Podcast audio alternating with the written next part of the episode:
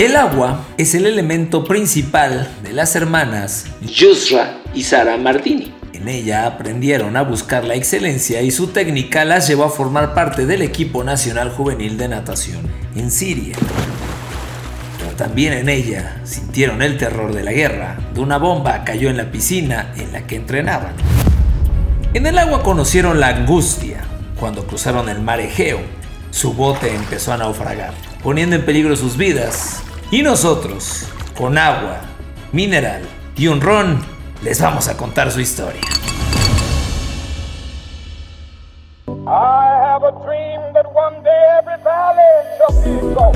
Bienvenido, ya estás escuchando Histeriadores, un espacio donde platicaremos de historia, pero te contaremos las cosas como realmente pasaron y no como aparecen en tu libro de texto gratuito, conducido por Daro Carrillo y Feror Casitas.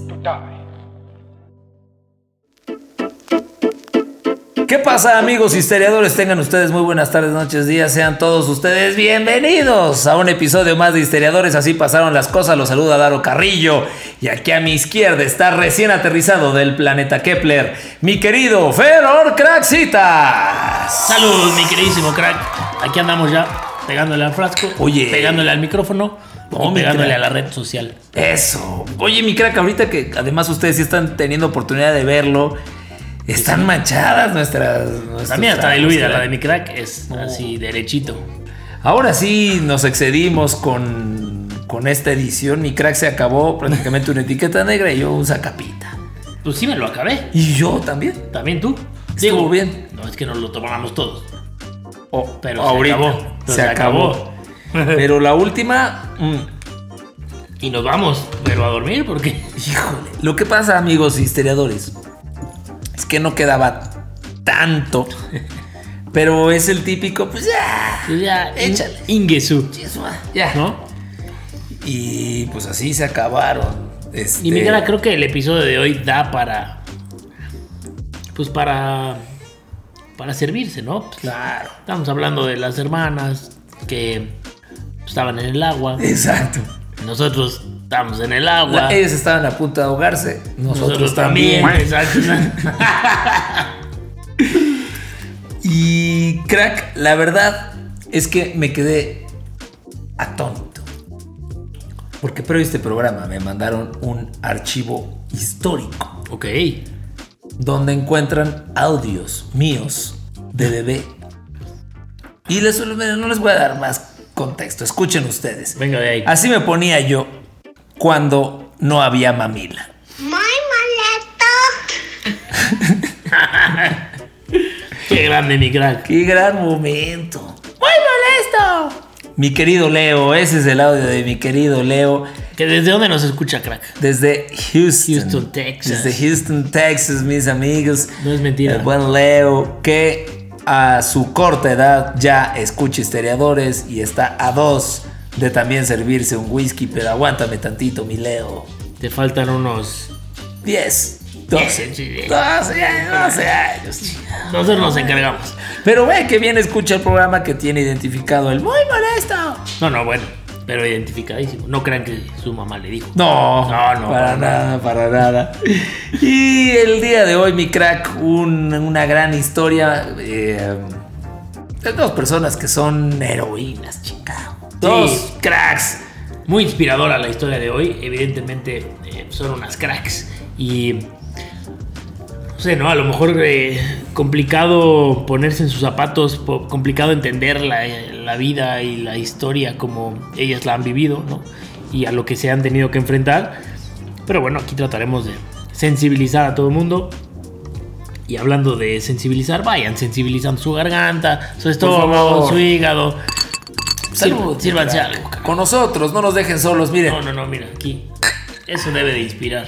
Acá está en la mesa mi crack, un servidor. Se acaba de levantar al baño 10B. Estamos todos para platicar con ustedes. Sírvanse algo, pásenla bien, no hagan ejercicio, no nos estén escuchando en la oficina. Y si están escuchándonos en la oficina, sírvanse en la taza del café un whisky, este, un gin. Mira, les voy a dar un, un tip. No, no porque yo lo haga, no, pero agarra la taza, ¿no? Tu taza de café, te sirves ahí un whisky, un mezcal, un roncito, lo que quieras. Y después agarras una bolsita de té. Ah, ok, ok. Cortas la parte, la bolsa como tal, donde viene ya la, la hierba. Claro, claro. Y te quedas con el hilito. No te vayas a fumar la hierba, no. es hierba buena. Y ese hilito, o ese, sí, ese hilo, sí. lo cuelgas en la taza. Qué capo. Y ya nada más le soplas a la taza así como de para que se enfríe. Qué, calor, digo, qué calentito está. Calentito está. Y ya, eso da el gatazo en las juntas. No lo hago yo. Es... Té de caña de azúcar. Sí, té de ramo blanco. Que también es sí, no, hay mucha gente que lo consume. Sí, sí. yo no. Dicen que es bueno para la piel. No lo sé, no quiero preguntar. Ni idea. Este, crea que gran tip. Ahí está, no hay pretextos. De pechito. No hay pretextos para no tomar. Entonces dice mi crack a la hora del trabajo. Y ahora sí, pues vámonos de lleno con Sara y Josra Mardini, crack, amigos del planeta Kepler. Bueno, ahí les va el episodio del día de hoy. Las dos nadadoras de élite, Sara y Yusra Mardini, cautivaron al mundo al rescatar a 18 pasajeros que las acompañaban en la travesía del Mediterráneo cuando el motor de su embarcación falló. Sara y Yusra Mardini tienen 28 y 25 años respectivamente. Estas refugiadas sirias crecieron en Damasco, donde aprendieron a nadar antes de incluso caminar. Su padre, que era entrenador profesional, las enseñó a competir. Eh, en Siria llegaron a ser miembros de los mejores clubes de natación y del equipo nacional. Pero fue en 2015 que un proyectil estremeció sus vidas. Decían, habíamos estado practicando por la mañana y cuando terminamos estábamos afuera esperando a mamá y ¡boom! Cuenta Sara Mardini. Una bomba explotó adentro, había vidrios por todas partes Estábamos aterrorizadas, perdimos varios amigos e incluso un entrenador de natación murió. la primavera árabe, una serie de protestas, levantamientos, rebeliones armadas antigubernamentales que se extendieron por gran parte del mundo árabe a principios de la década del 2010, había llegado a Siria unos años antes y vaya, vaya que le han pasado mal nuestros hermanos en Siria la mitad de la población huyó. Yusra y Sara querían hacer lo mismo, pero pues, sus padres se negaban siquiera a discutir la posibilidad. Es como, esto es nuestro hogar. Aquí, aquí, de aquí somos, de aquí somos. Pero pues ese día que explotó una bomba en la maldita alberca dijeron adiós. El sueño de Yusra y Sara en ese entonces tenían 17 y 20 años era llegar a Alemania, pero estaban lejos de ser las únicas. Había una gran afluencia de refugiados y migrantes en Europa que alcanzó niveles asombrosos ese año de toda la gente que se estaba tratando de mudar precisamente de Medio Oriente a Europa. Eh, se le calificó como crisis y bueno, hubo tormentosos debates políticos, lo sigue habiendo, entre lo que debe de ser los derechos humanos, la protección a los refugiados y pues claramente también un problema de migración. Para darles un poco de contexto y de idea del tamaño y de la magnitud de esta migración, a principios de diciembre de 2015, más de 911 mil refugiados inmigrantes habían llegado a las costas europeas, más del 75% de ellos huyendo de aquel conflicto y de la persecución en Afganistán, en Irak o como las hermanas Mardini de Siria. Entre esas cifras, las más dolorosas, al menos 3.550 vidas se perdieron durante el viaje, según ACNUR, que es la Agencia de Naciones Unidas que lidia con la migración y los refugiados. La ruta principal había pasado de ser el peligroso cruce del Mediterráneo de Libia a Italia, a lo que resultaría ser un cruce aún más letal, que era de Turquía a las islas griegas como Lesbos. Y esa última fue la que tomaron Yusra y Zara Mardini. No eran, no eran nada del, futbolista, ¿no? No. ¿No No, ese es Mal. Ah, Maldini. Estos son Mardinis. Nada más para qué. Y el otro es Martini. Correcto. Entonces, eh, su primer intento de cruzar el mar Egeo desde la ciudad turca de Esmirza para llegar a Grecia fue frustrado por la chota. Toma. Por la policía, que la sacó del agua. Les quitó el no, el del agua. Ahí estábamos nosotros. Sí, nosotros ¿Cuántos alcoholímetros no hemos evitado, mi crack? Uf. Uf. Y recontra uf. Esa es mi impresión del buen Raúl Orbaña. Estaban escondidas en el bosque con otros refugiados. Esperaron otros cuatro días a que volvieran quienes tenían sus destinos en sus manos. Y crack allá, como en la frontera norte de México. Los traficantes son como reyes. Aparecen y dicen, llegó la hora, explicó Yusra. Cámara, la banda Dijo, ya, ya se se la las saben. Saquen celulares y cartera. El cruce no parecía tan difícil. Con la embarcación indicada, crack, una hora de navegación, bueno, una hora y media, sin ser detectados. Pues no parece tan difícil. Pero los traficantes llegaron gritando, dieron órdenes. Y en una balsa, crack, amigos que nos acompañan, en una balsa para siete personas, con un motor pues, no en las mejores condiciones, metieron a 17 hombres, 3 mujeres y un niño. Era para 7 personas. 21 personas estaban ya. Metieron 21. Es como agarrar un chaleco salvavidas y que te echen al mar. Es como dividir un pomo de Bacardí entre 16. güey. O sea, No te da. no, no da. No, no da. sale. No sale, absolutamente. Bueno, 15 minutos después de que arrancaron, el motor se detuvo. Y encima la embarcación se empezó a inundar. Decía Yusra, un amigo de mi papá, mientras trataba de sacar el agua del bote, nos decía que fuéramos fuertes, que nos apoyáramos mutuamente, que no dejáramos que cundiera el pánico. Veían el Chapulín Colorado. Exacto. Estaban inspiradas. Que no punda el cánico. que no panda el cúnico. Que no panda Eh, que no pasa el cúnico. Todos empezaron a rezar, temiendo por sus vidas. Muchos no sabían nadar. Angustiados, botaron todas las pertenencias que pudieron por la borda, pero el bote seguía hundiéndose. Alguien tenía que echarse al mar. De pronto, decía Yusra, mi hermana saltó. Eh, Yusra estaba aterrada y Sara también, pero traté de empujar el bote, dijo. A pesar de que su hermana mayor se lo prohibió, Yusra también se lanzó al agua. Sara estaba al otro lado de la embarcación gritándome que me volviera a subir, pero le dije que no. Quiero quedarme aquí, quiero ayudar, coño. Crack. El mar con las olas que. Mar abierto con las olas que se le conoce. Una balsa para 7 personas con 21 personas. Y para colmo, el motor no sirve. No. Y se está inundando. Ya la gente tiró sus pertenencias. Empújale, comadre.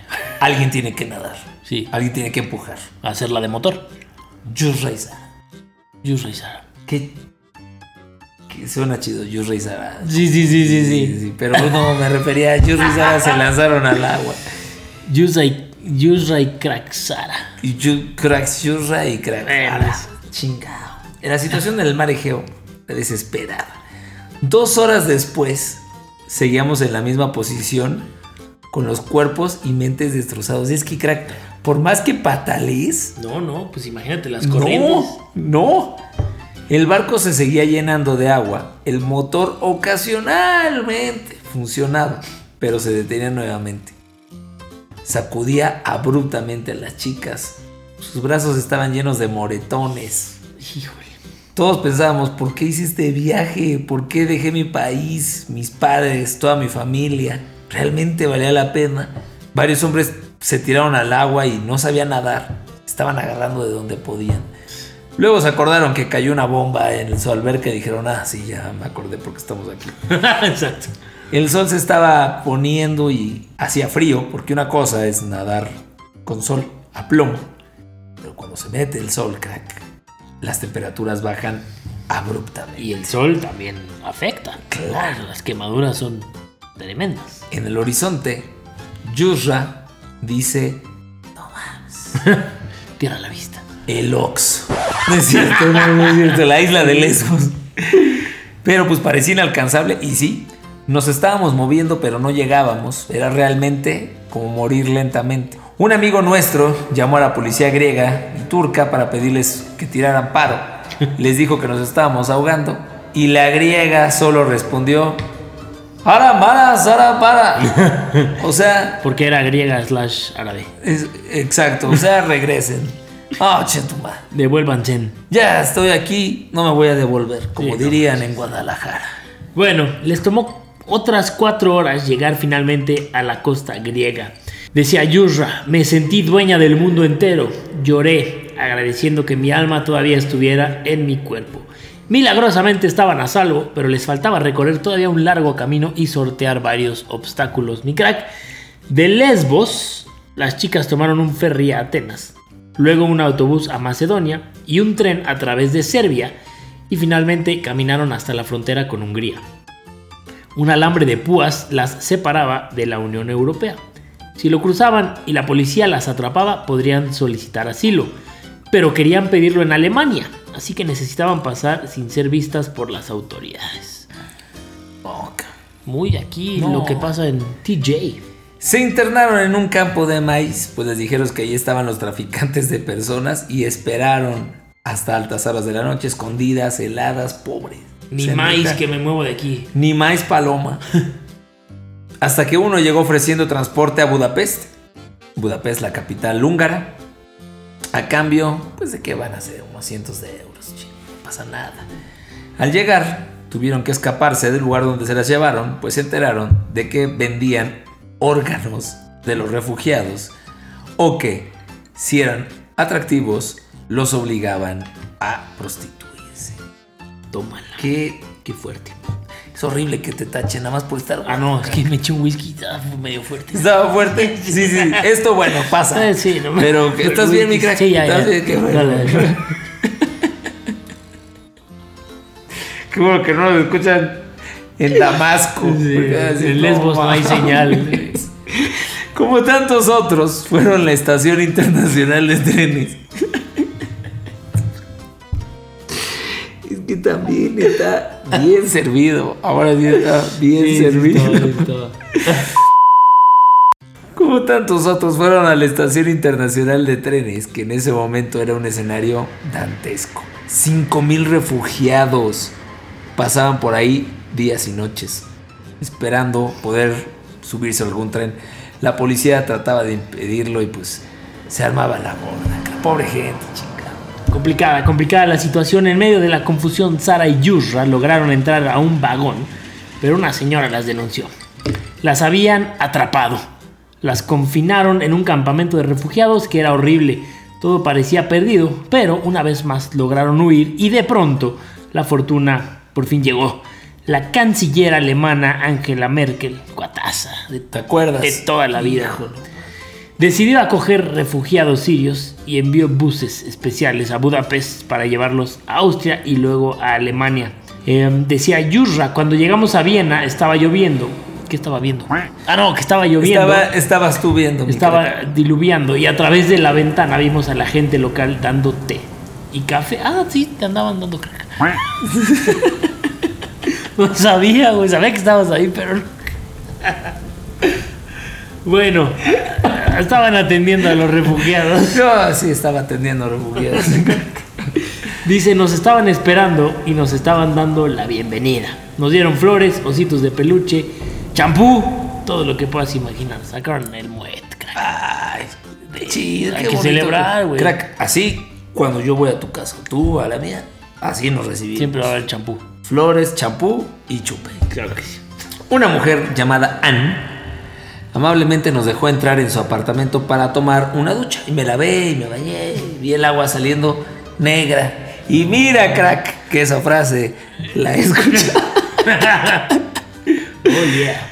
Todos nos bañamos, compramos ropa y nos sentimos como personas nuevas. Anne nos preparó una comida caliente después de todo este tiempo horrible. Fue increíble volver a sentirnos como seres humanos con alguien diciéndote, eres bienvenido. Sentimos tu guerra o sentimos lo que te está pasando, dice Yusra.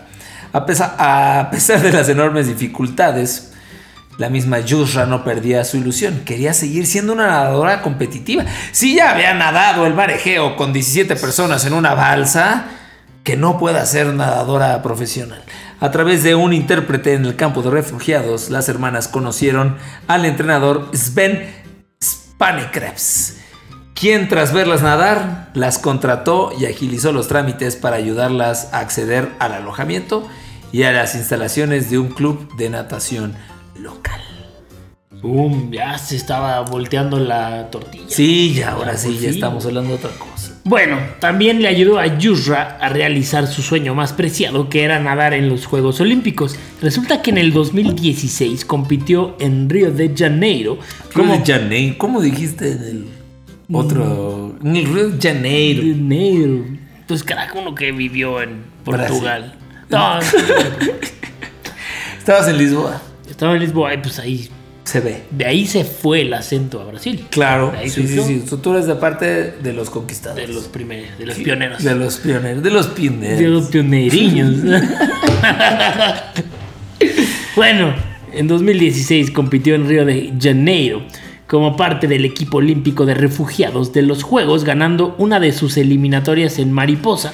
En 2017 fue nombrada la embajadora de buena voluntad de la ACNUR eh, más joven de la historia, con 19 años. Sara, por su parte, obtuvo una beca para estudiar en Bard College en Berlín y comenzó a trabajar como voluntaria en Emergency Response Center International, una ONG con sede en Lesbos, para ayudar a otros refugiados que se arriesgaban a hacer el mismo peligroso cruce que ella hizo con su hermano. O sea, ella se echaba el agua, crack, y pataleaba para empujar balsa. Exacto, exacto. Ya tenía toda la experiencia. Ya se la sabía. Ya sabía qué hora, en qué coordenada, hacia qué dirección. Cuando es sola, cuando, cuando no tienes que tomarte el agua. Exacto. Exacto.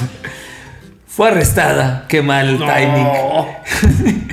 Íbamos bien. Íbamos bien. Fue arrestada la buena Sara en agosto del 2018.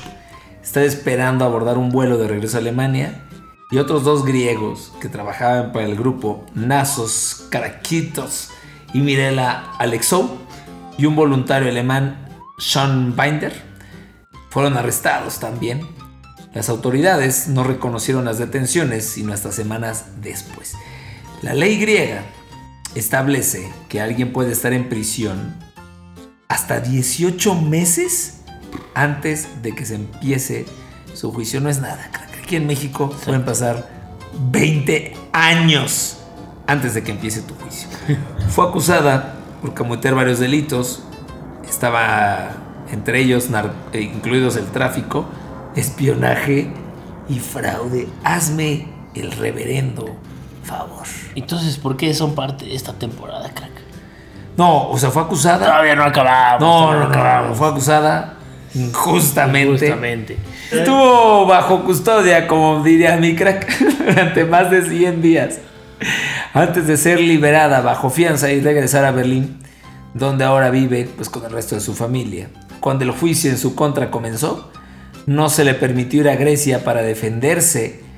Los derechos humanos o Human Rights Watch considera la acusación absurda y posiblemente motivada políticamente. Amnistía Internacional la describió como injusta y sin mérito. Un estudio del Parlamento Europeo calificó el juicio de Lesbos como el mayor caso de criminalización de la solidaridad en Europa. No puede ser que después de haber salvado a esta gente las acusen de tráfico y de otra chingadera. Ay, güey. Bueno, el grupo fue activo en la facilitación sistemática de ingreso ilegal de extranjeros, dijo la policía griega en un comunicado después de los arrestos. También acusó a los detenidos de violar el código migratorio de país, los mismos cargos que han presentado contra traficantes de personas y contrabandistas. Entre tanto, las hermanas Mardini han seguido siendo rostros reconocibles de los 5.7 millones de sirios que se han convertido en refugiados desde 2011 una fracción de la cifra alcanzada a mediados del 2022 de desplazamiento forzado global según ACNUR, que es de 103 millones de personas. No puede ser, No, no, no, no. Muchas de ellas son, como lo era Yusra cuando lo hizo, menores de 18 años. Actualmente, Netflix inspiró su historia y sacó una película llamada Las Nadadoras y con este, con este filme los espectadores emprenden una vez más el camino del recorrido por las Mardini. Y bueno, pues van a cachar la necesidad de huir de Damasco, las ganas de sobrevivir y de salir adelante. Más allá de la ficción, la vida de las hermanas Mardini sigue en curso. Su valentía, fuerza y heroísmo quedan como ejemplo para el resto de nuestros días. Cracks. Cracks asas las dos. Unas más a, la cuenta. Qué historia, ¿no? Qué difícil. Qué triste, Yo creo que no nos lo imaginamos. O sea, lo platicamos y nos reímos y lo quieras, pero no, no creo que podamos. Es que no, crack.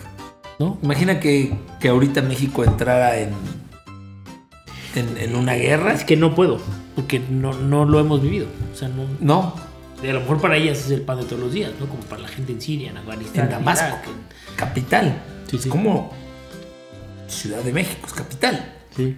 Destruyen un par de edificios acá, tienes que huir. Dejas a tu familia, porque tienes que huir. Y nadando. Y nadando, y, y llegas a otro país, te detienen, no puedes. Sí. Desastre, o sea, lo que está pasando ahorita en. Ucrania, crack. Y logran, logran competir, en- bueno, Y, y logra competir en Juegos, Olímpicos, en natación. No, ¿Por qué, ¿Por qué siempre pasa algo así en las Olimpiadas, crack? ¿No? No sé. Siempre en las Olimpiadas está esta historia del güey Sí. que. Y así es el, el- Digo, normalmente no ganan medalla ni pasan mucho. O No sea, importa. pasan muchas rondas, pero. Pero siempre está la historia de este güey. O Sí. la bandera blanca porque no tiene país, porque es refugiado.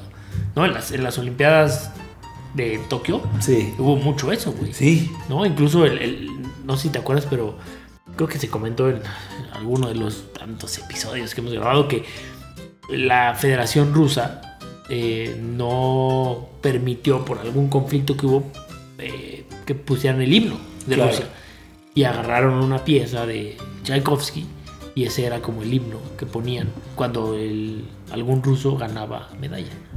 Hay unas historias de locura de Juegos Olímpicos. pero de locura. Y sí, la verdad, amigos historiadores, habitantes del planeta Kepler, que a ustedes no les ha tocado algo similar a esto. habitantes del estado de Alabama y en Tuscumbia. Tuscumbia, ay, Claro. tampoco ha pasado este No, problema. no. Tuscumbia todo es tranquilo. Pero es inimaginable. La verdad es que sí, sí es inimaginable. Y em, hay muchos países que, que reciben refugiados. Canadá hace poco tuvo su mayor número de aumento de habitantes por la gran cantidad de extranjeros que llegaron al país. Y hay que abrir las puertas. Hay algunos países donde simplemente tienes que abrir las puertas. Es correcto, mi crack. No hay de otra. Pues ya, porque ya nos pusimos sentimentales, mi crack y Sí, yo. ya, ya Es- nos dio para abajo. es el whisky y el ron hablando. No, no, es. Parece como si fuera la temporada anterior, ¿no? Sí, crack. Pero y eso no. que estas son cracks, pero sí nos pusimos Sí fueron tristes. cracks. Nuestros amigos sirios, chingada madre. Saludos hasta Damasco. Mi querido Ferro Craxitas y las efemérides están listas para entrar en acción. Las efemérides.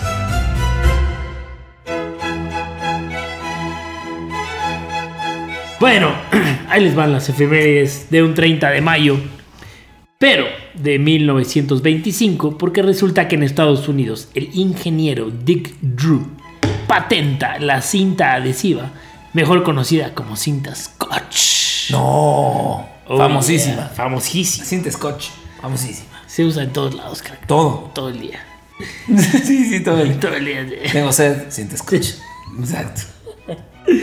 Necesito oxígeno. Cinta, Cinta Scotch. Sí. Bueno, ahí les va un poquito de la historia de la cinta Scotch. En los primeros años de su juventud, Dick Drew fue contratado nada más y nada menos que por la empresa Minnesota Mining and Manufacturing Company. Seguramente creo que estarás diciendo, y esa compañía, What, what the f... qué ver. What the f... What the birch. Más adelante esa compañía fue conocida como 3M. Toma. Ay, Ay, no papaya de. Celaya. ¿No? Que en ese momento, a principios de- del siglo, se dedicaba a la fabricación de papel de lijas. El primer trabajo de Richard Drew eh, dentro de 3M era entregar muestras de papel de lija a los fabricantes de automóviles y ellos la utilizaban para utilizaban este papel para el proceso de pintura cuando pintaban los automóviles. Para aquel entonces los fabricantes usaban papel periódico para pintar los automóviles, es decir, empapelaban un lado mientras pintaban el otro. Sin embargo, esto hacía un poco más difícil el trabajo ya que era complicado de quitar sin dañar el trabajo previo. Drew escuchó que esto pues resultaba de alguna manera incómodo ¿no? y era una situación que lo llevó a prometer una mejor solución. ¿no? Resulta que en 1925 él encuentra la fórmula mágica que le llevaría a crear la cinta adhesiva que se usa en la actualidad. Los ingredientes, muy fácil, ¿no? Papel crepé, eh, cubierto con pegamento que se usaba en la carpintería, mezclado además con glicerina. Mezclaron tres cosas. Quedó. Millonarios. Eh, más que te. Chinga. en los años siguientes, Drew y su equipo continuaron trabajando para seguir perfeccionando la cinta. Eh, la hicieron un poco más resistente. La cinta adhesiva se convirtió en un producto histórico, ¿no? Se convirtió en una necesidad para los estadounidenses, ¿no? Ya no era un tema de lujo, ya no era un tema de... O sea, se convirtió en algo necesario en cualquier casa de los Estados Unidos. Empezaron a reparar libros viejos, cortinas de las ventanas, incluso la ropa, ¿no? Los banqueros, la utilizaban pues para reparar billetes, ¿no? Y te las aceptan, crack. Sí. Llevas tú tu billete roto. Te dices, sí, cabrón. Jalo. Vamos a chupar. Sí se arma. No sé si te lo reparan. Las mujeres lo usaban para reparar uñas rotas y los granjeros para sellar huevos rotos, mi crack. Ay, crack. O sea, hasta con medicina se metían estos sí, Sí, sí, Llegaron hasta donde, hasta donde nadie. ¿Dónde te duele? ¿Vos te sientes? Lo reparamos, jalo. La cinta creada por Drew también representó una salvación para las amas de casa porque podían quitar la pelusa de la ropa y hasta reparar los yesos del techo blanco, mi crack. Después del éxito de la cinta transparente Scotch, imagínate esto, Drew se encargó de dirigir el laboratorio de fabricación de productos para 3M. O sea, inventó la cinta y después así, dueño y amo del laboratorio de 3M. Él y su equipo se encargaron de desarrollar otros inventos y llegaron a patentar hasta 30, tales como máscaras faciales y láminas reflectantes para señales de tráfico. Hay no más. 3M. ¿Eh? ¿Qué, vas a decir? 3M. Trae post-it. No, no, trae. Otro. Sí, otro, otro monstruo. Sí, completamente, ¿no? Siento que no le, la verdad siento que no le estamos dando la debida importancia al invento de este compadre.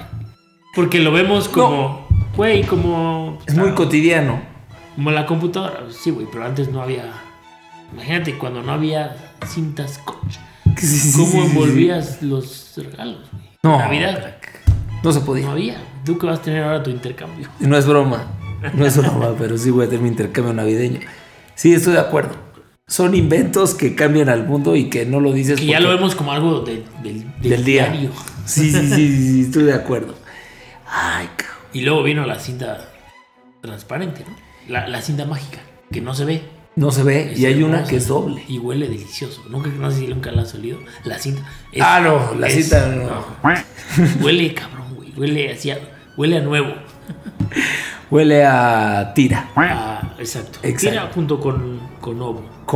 Pues ahí está, para todos los que conocen, agárrenos la palabra y por favor, pues contribuyan escuchando historiadores. Ay, qué ching. Muy bien, mi crack. Pues eso es lo que pasaba un 30 de mayo de 1925. Además de que el 30 de mayo de cada año es el día de San Fernando, carajo, chicos. No, mi crack, salud, por eso no sabía, mira. A tener que fondear eso. Híjole. Así que saludo a todos los Fernandos y Fernandas y Fernández. Y no, Fernández. apellido no. No, porque no es el santo de los Fernández. Fernanda. Salud para todos ustedes. Y así terminan las efemérides y vámonos con el curioso daro de mi crack. mi crack. Venga de ahí. El daro curioso.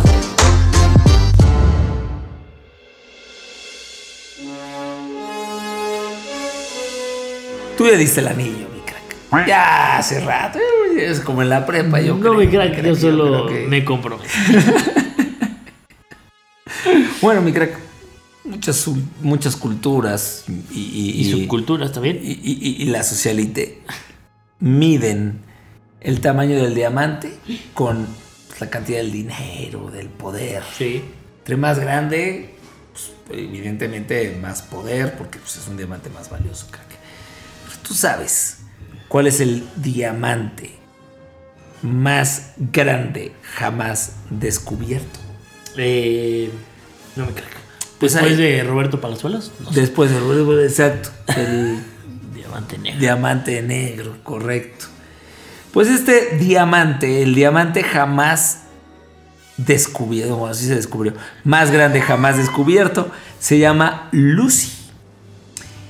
Y mide, crack, 4000 kilómetros de diámetro, Tómala. lo que supera a la luna. ¿Qué? ¿Qué? ¿Qué ve? Te lo juro, cuando estaba leyendo este... ¿Qué? O sea, un diamante que es más grande que la luna. ¿Y en qué dedo cabe, no? Y es, exacto. Hay mucha gente a la que le cabe. Sí, No, pero puta. el diamante. Ah, estamos hablando del diamante. No sé, crack. No, no tengo idea. Pues sí, crack. La luna tiene un diámetro de 3.500 kilómetros y este diamante, un diamante cósmico, tiene 4.000 kilómetros.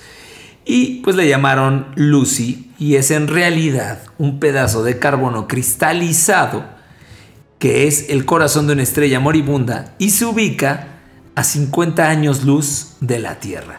50 años luz, crack, pues no es nada. O sea, comparado con las distancias Sí, que correcto, que- correcto, cuando hablamos de millones de años, 50 años luz no es nada. Está en la constelación del Centauro. La estrella se llama Lucy, nada más ni nada menos por la canción de los Beatles. Lucy in the the Sky, Sky. with Diamonds. Oh my god, entra música, Rubens.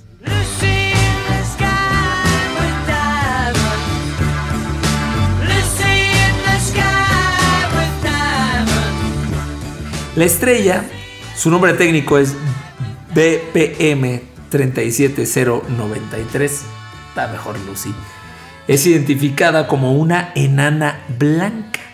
Estos objetos, Sí, blanca. sí, sí está blanca, estos objetos son el núcleo que deja una estrella cuando se agota su combustible. De hecho, el Sol, el Sol que conocemos, o sea, Luis Miguel, Luis Miguel, sí. se convertirá en una estrella blanca cuando queme todo su combustible en unos 5 mil millones de años. O sea, el sol también va a ser un diamante. Así es. Oh my god. Sí, el Sol es una miniatura al lado de un montón de otras estrellas. Sí, claro, Sí, claro. es una miniatura. Esto quiere decir que Lucy, antes de ser un diamante, brillaba como el Sol. Solo que al agotar su combustible se empezó a comprimir y a medida pues, se fue apagando y terminó por convertirse en un diamante. Al final de su vida, las estrellas con masas similares a la de nuestro Sol pasa a transformarse en una gigante roja, la cual pierde sus capas exteriores y la capa estrella se comprime alcanzando una elevada densidad que se conoce como enana blanca. Esta estrella muerta puede durar miles de millones y billones de años en lo que se apaga y se enfría pues hasta volverse invisible. O sea, una vez que se muere la estrella, crack, o sea, el sol, una vez que se acaba el combustible Sí. del sol, puede pasar billones de años antes de desaparecer. Billones Toma. en lo que se enfría. No más. O sea, el diamante Lucy lleva billones. Bi- por lo menos millones, cientos de millones, que ya se murió. No somos nada, cara. Nada, no, nada. Y tus águilas no son nada, cara. ¿Cuáles águilas? No son nada, cara. Sí, crack. Qué caño. No somos nada. Ya hablando No, en serio. sí, neta, neta. No somos nada. O sea, Y somos todo. Ay, a la vez, cristiano, está hasta el top en. Nicaragua, está en primer lugar. Este, crack, 5 mil millones de años después de que te extinguiste, de que ya no sirves, aún así es nada en el universo. Ya, güey. Ya, ya no me digas. Ya, güey. Sí, está cabrón. Está cañón, güey. Está cañón. Cuando empezaste esta historia, pensé que el diamante, no sé por qué, estúpidamente, pensé que estaba en la Tierra. No, no, no, no estúpidamente. O sea, No. claramente cualquier... Yo cuando lo estaba leyendo dije, claro, en el planeta Tierra Claro. encontraron un cráter en, en- en África y es un diamante. Sí, exacto. Pero, Pero- 4000 kilómetros, dije, ya. De, de 4.000 kilómetros de diámetro, es que lo vieron y tiene todos los componentes de un diamante, que es lo que se convierte en las estrellas que tienen combustible. Claro, claro, claro. No manches. Sí. Está cañón, güey. Cada que hablamos de esto es, no somos nada. No somos nada. Somos un instante, crack. Hacemos. Pero a la vez somos parte de la armonía del universo. O de la desarmonía, porque el pinche planeta lo estamos haciendo cagado. Sí, sí, sí. Pero ¿sabes qué también está cañón? Así como, no sé si ya lo hemos platicado, pero así como hay para afuera, ¿no? Está el espacio y la- el universo y la inmensidad del... que es así gigantesco y que no somos nada, igual hay para adentro. Correcto. Si te vas para adentro, que si el órgano, la célula, el átomo y el neutrón, y- es lo mismo. E- Y es imposible de, de micropartir. Sí. Yo creo que, que- que para que esto tenga más peso tienes que verlo precisamente así, en el lugar del humano. Y entonces pensar que hay un diamante más grande que la luna es una maldita estupidez. Sí, me gustaría saber en dónde, o sea, dónde es el punto medio entre la magnitud de lo que el hombre conoce, ¿o no, Dante? Y el, el para adentro, ¿no? Que es el, pues el átomo, ¿no? O sea, ¿en dónde está, en dónde es ese punto medio? Yo creo, crack, que no es broma, Ya este tipo de, de- de conversaciones la tuvieron Platón y Aristóteles Sí, güey. y no hemos pasado de ahí. No, es- debe de haber ahí una, una, o sea, debe de haber algo, güey. no sé, No yo, sé quién, pero ya lo vamos a, vamos a. yo creo que yo, yo creo que no. Yo creo que, que todavía no sabemos para qué estamos aquí. ¿Cuál es? Bueno, pero el para qué es diferente al, a lo que estoy yo. Sí, sí, sí, pero es, es- es parte de lo mismo al final. Es como. Y bueno, y todo esto. ¿Y todo para, qué? ¿Y todo para qué? Chica. No nos vamos a meter en detalles, pero ahí está. Ahí se las dejamos de tarea. A ver qué tan fumados o bebidos están mientras escuchan esta parte de nuestro episodio del día de hoy. Pero mi crack y yo, pues ya le dimos baje a, al whisky. al. Evidentemente. Sí, sí, como ustedes podrán notar. Creo que somos más inteligentes cuando estamos bebidos, mi querido crack. Pero bueno, Pero bueno, mi crack. Pues ahí está un episodio más. Ya estamos terminando mayo. ay, cabrón, Ah, ya estamos terminando. Ya estamos mayo. terminando mayo. Ay, Se viene el verano peligroso. Y seguiremos con la temporada de cracks. Episodio 120. Nos quedan 10. 10 episodios. 10 episodios para acabar con esta temporada. Así que compártanos sus recomendaciones de cracks de la historia, del espacio, del deporte, de la guerra, del país, de lo que sea. Lo que sea. Acá se las contamos. Ahí vamos a estar. Mientras haya una historia que tenga que ser contada, sus amigos historiadores y Dante caminando van a estar aquí presentes. Y él es Fer Orcraxitas. Y a mi derecha, Daro Crackrillo. Estos historiadores y así pasaron las cosas. ¡Vámonos! Damos por terminada la clase de hoy. Nos escuchamos la próxima semana en otro episodio de Histeriadores, donde te contamos cómo realmente pasaron las cosas. Obama.